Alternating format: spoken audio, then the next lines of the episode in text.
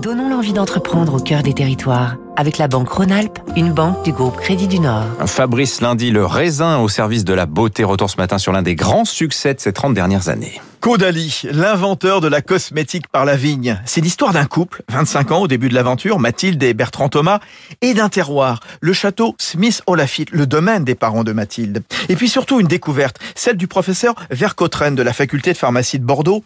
Les pépins de raisin contiennent les plus puissants antioxydants qui soient.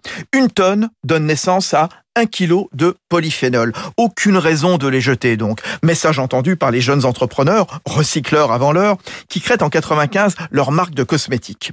Pépins, sève, sarment viendront ensuite la découverte du resveratrol, un anti-âge, de la viniférine contre les taches des mains et du visage. Caudalie, ce sont aujourd'hui une soixantaine de références, soins nuit, crème, produits solaires et le sérum éclat Vino Perfect, un best-seller. Les pharmacies et parapharmacies en France, aux États-Unis, à Hong Kong se les arrache. Le site Alibaba aussi via sa plateforme premium Tmall, Bertrand Thomas. Les Chinois, ils adorent euh, l'Europe et la France en particulier. Ils aiment les belles histoires, ils aiment le vin, ils aiment les marques euh, incarnées.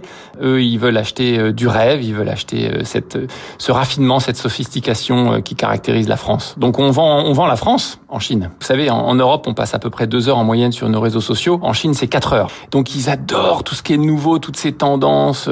Ils sont, ils sont assoiffés de ça. Caudalie, précurseur aussi sur le no-tourisme haut de gamme. Le couple Thomas a ouvert il y a 20 ans les sources de Caudalie à Martillac, le premier spa vinothérapie.